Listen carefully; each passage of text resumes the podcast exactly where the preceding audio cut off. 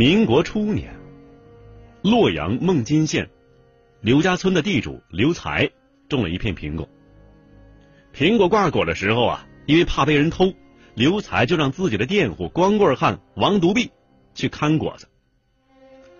这果园中呢有房子，有锅有灶，还有人管饭。这王独臂当然高兴了，就牵着自家的大黄狗去了。这一天，刘才啊，他准备给王独臂送一些粮食，可到了苹果园啊，刘才却感到了死寂一片，房门也是紧关着的。刘才骂了一声啊，懒鬼，太阳晒着屁股了还不起床？然后就用力敲门，而里面呢却没有任何反应。刘才这时候才觉得有些奇怪了，因为王独臂带来的那只黄狗啊，性子很烈。平时一听见风吹草动就会狂吠不已啊，可今天呢，怎么没有半点动静？刘才回过头一看呢，眼前的景象吓得他是目瞪口呆。原来啊，那只黄狗不知什么时候已经变成了一副骨头，而且是骨色黝黑，就像是被烧灼了一样。刘才再回头看看紧闭的房门。就觉得是一股寒气从后脚跟涌起，他不由得是打了一寒战呢。接着就派人去报了官。二十分钟以后，孟津警察局命案组李毅科长领了几个手下来至现场。他们推开围观的群众，听完刘才的叙述啊，又看了看黄狗尸骨，然后将房门打开。在房门打开的那一瞬间。一股血腥之气迎面扑来，几个人探头向屋里瞧去，尽管早有心理准备，眼前的景象还是让他们不敢相信自己的眼睛。西墙边一具人的骨头靠在那里，上面已经没有半点皮肉浮着，这骨头呢也和黄狗一样，颜色黝黑。从骨头扭曲的样子来看呢，他临死之前是多么的痛苦。因为这个王独臂的右臂啊，二十几岁的时候因为事故缺失了，所以刘才一下子认出了死者就是他。李毅进屋之后啊，仔细的观察着屋内情况，发现啊，整座屋内除了王独臂还有刘才的脚印、指纹之外，没有留下别人的任何痕迹，而且呢，没有人为打扫的痕迹。况且法医检查死者的骨质之后。也没有发现有刀割之类的痕迹，死者骨质黝黑，这看样子应该是中毒，而且是剧毒。法医取下了一点骨骼附着物，经过化验，死者生前呢确实中过毒，但是这种毒却和任何一种化学毒剂都不符合，也不是蛇毒或者蝎毒等动物毒素。李毅又仔细搜查了王独臂的这间房子，终于在墙角。一个不起眼的地方找到一个自己定制的本子，打开一看，上面画着一些奇怪的图画。身边的刘才无意间看了一眼，叫道：“哎，这上面画的不是阎王堆吗？”这李毅就问他呀：“你是怎么知道？”刘才回答呀：“他是看见了那张图上的圆拱形土堆有一个月牙状的缺陷猜出来的。”李毅就问起了这个阎王堆的位置，刘才说呀：“咱们就在阎王堆上啊。”李毅领着队员去了离这个果园几里路的地方，这才看到，那个果园确实就在一个巨大的土堆上，那个土堆的西北角缺了一块。据刘才说呀，那是早些年间村子里的人盖房打墙的时候，从那里取土才变成的。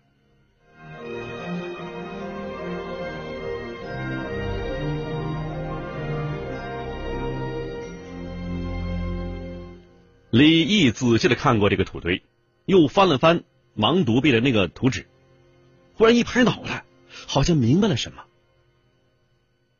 李毅回到警局，接着就去了局长刘谦的办公室，报告了今天的案件，然后对刘局长说呀：“我怀疑那个阎王堆就是一个古墓，而王独臂的死与这个古墓一定有关系。”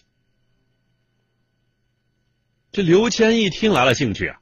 忙叫李毅坐下，让他说一说理由。李毅说呀：“我们现属于北邙之地，历来王侯贵族都愿意在这儿建墓，而那座巨大的阎王堆形状酷似一座大墓，此为其一。那么第二点呢？”李毅摊开王独臂的图纸，指着上面的一些类似于石门、甬道、还有画像之类的东西说呀：“这些东西正是古墓之中典型的物品，也有力的佐证了那个阎王堆正是一座古墓。”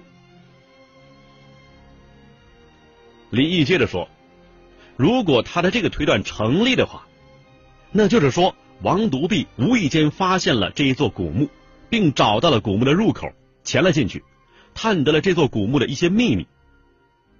这李毅呢，还发现一个细节，那就是王独臂的这份图纸的前半部分纸啊发黄，最起码有三十年历史了，但是后半部分的纸张却很新鲜。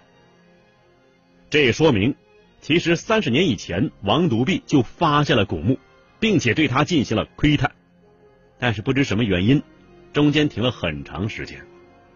至于他那么离奇的惨死，也说不定与这座古墓有关。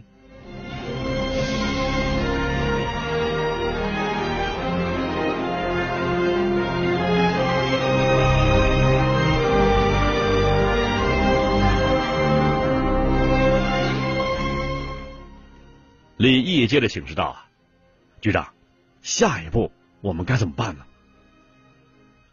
这位刘谦刘局长啊，思量片刻，说道：“看来只有进入那座古墓，才能揭开这个谜底了。”李毅说：“那是不是要请示上级或者文物部门呢？”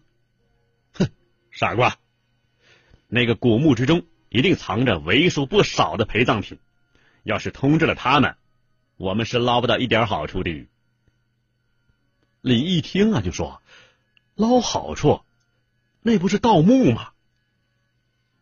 刘局长哈哈一笑说：“呀，嗨，这个兵荒马乱的年月，我们说不定今天活着，明天就见阎王了。我们总要为妻儿老小留下点财物，是不是？啊？”李毅一听啊，原来这家伙是抱着这样的一个心态啊，他既没有反驳，也没有应允，敬了一个礼，然后走了出去。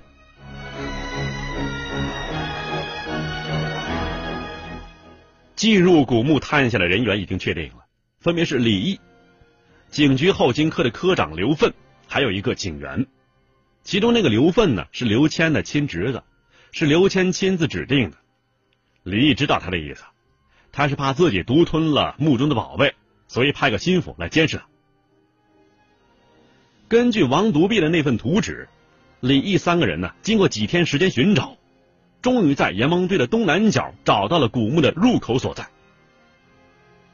李毅第一个顺着那个只能穿越一人的洞口进入古墓，其他两个人也鱼贯而入。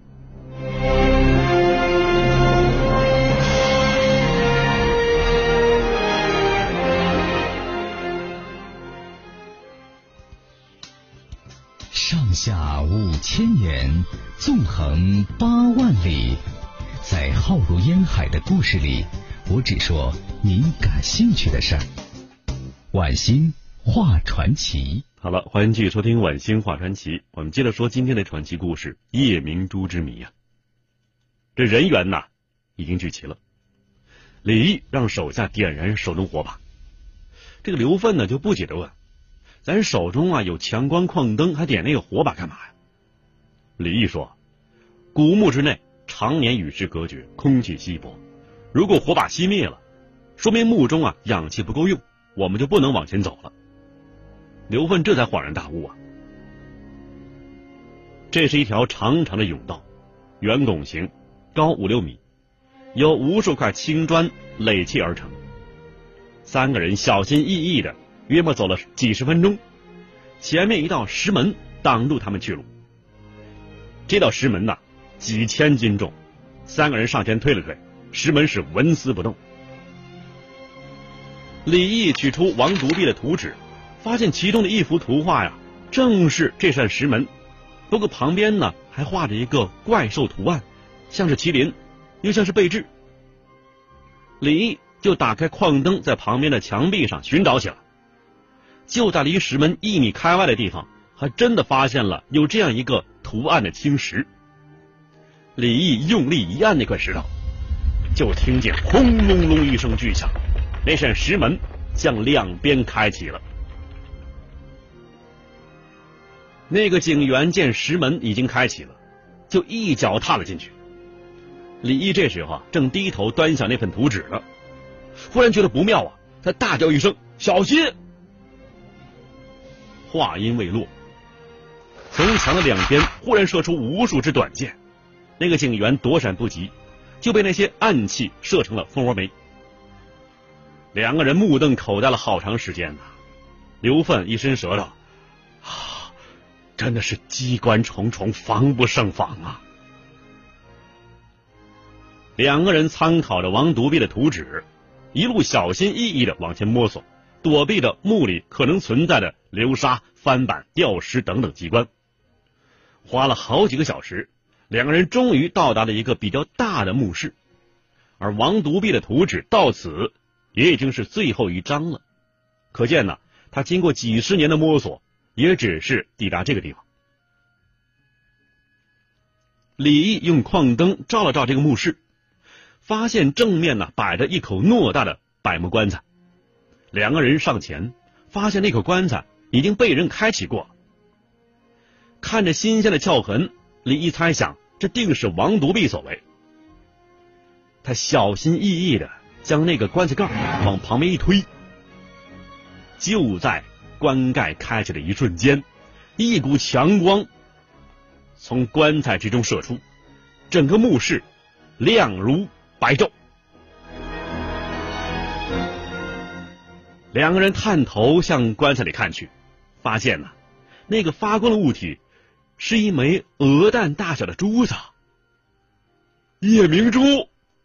这刘奋呢，激动的喊了起来，接着抢先一步，一把把夜明珠。抓到手里，你要干什么？这个刘奋说呀：“谁先拿到是谁的，这是规矩。这不是你的，也不是我的，这是国家的东西，所以你必须放回去。”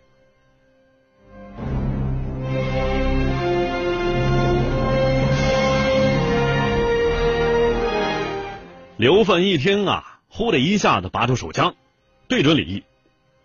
你小子要断我财路是不是？没门！这颗夜明珠价值连城，拿到外头转手之后，我这一辈子衣食不愁了。我是不会放手的。这时候，李毅忽然叫道：“哎，你快看，夜明珠变形了！”刘奋冷笑道：“你小子想骗我？哼，没门！”他低头看去。自己手中的夜明珠啊，果然正在变长。一会儿功夫，它就变得像一个面条了。接着，他自己顺着刘奋的身体往下滑，就像是融化了的蜡烛油一般的。刘奋进古墓的时候啊，大腿上曾经被什么东西划了一个小口子。那个物体呀，滑落到了这个小伤口的时候，他停住了脚步，径直钻了进去。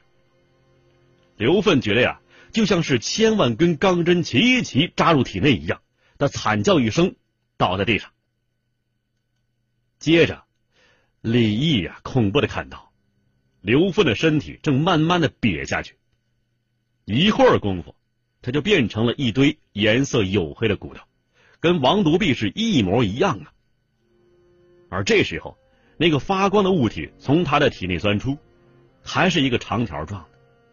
他以很快的速度又爬回了棺材里头。李毅战战兢兢的往里面探头一看，那个物体又成了一个夜明珠，只不过体型大了很多。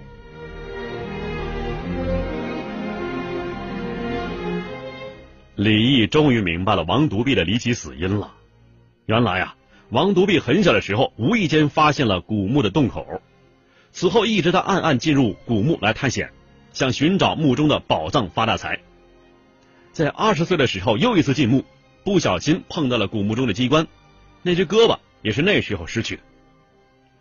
以后有几年呢，因为这座古墓被地主刘才占据了，开发为果园，王独臂啊不得已停住了寻宝的进程。后来苹果呀挂果了，刘才怕有人偷，就找他看果园的。王独臂心说呀，这可是个好机会，就欣然前往了。此后，王独臂白天看果园子，晚上就钻入古墓探宝，历尽是千难万险，探进墓中机关，终于有一天，他探到了那个比较大的墓室，看见了那个巨大棺材，发现了里面的那颗夜明珠，心说呀。这下发大财喽，就带着这颗夜明珠出了古墓。岂料，这颗所谓的夜明珠其实也是古人设的一道机关。那其实啊，并不是一颗夜明珠，它的真实名字叫重玉，虫子的虫，宝玉的玉，重玉。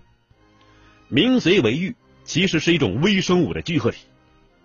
这种微生物啊，奇毒无比，而且是嗜血如命，嗅觉灵敏。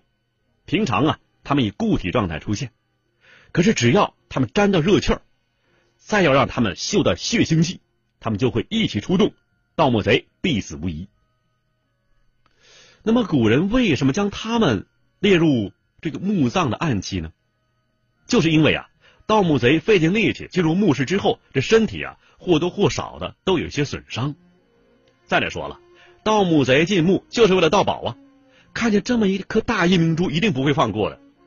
一旦让温暖过来的重玉嗅到他们身上的鲜血味道，这些人无一生还。而王独臂呀，带着那个重玉回到地面小屋的时候，不小心被门口钉子刮了一下，鲜血直流。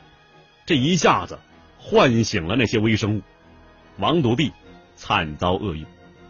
那只大黄狗呢，自己身上也有伤，被重玉嗅到，也和主人一起见了阎王。重玉在吸干了王独臂与大黄狗的血肉之后，体积扩大了不少倍，然后又回到了他的家那个百木棺材，静候着下一个牺牲品。看着刘粪那堆恐怖的黑骨，李毅呀再也没有心思往墓里走了，他掉转头往古墓外仓皇逃去。逃出洞口的时候，李毅才发现王独臂的那张图纸竟然没有带出来，但是他却没有信心再回去找了。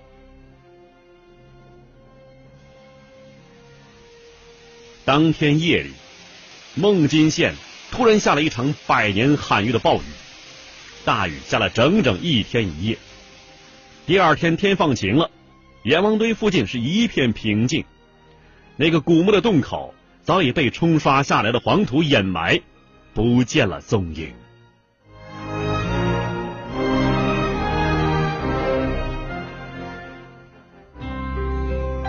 看古今中外。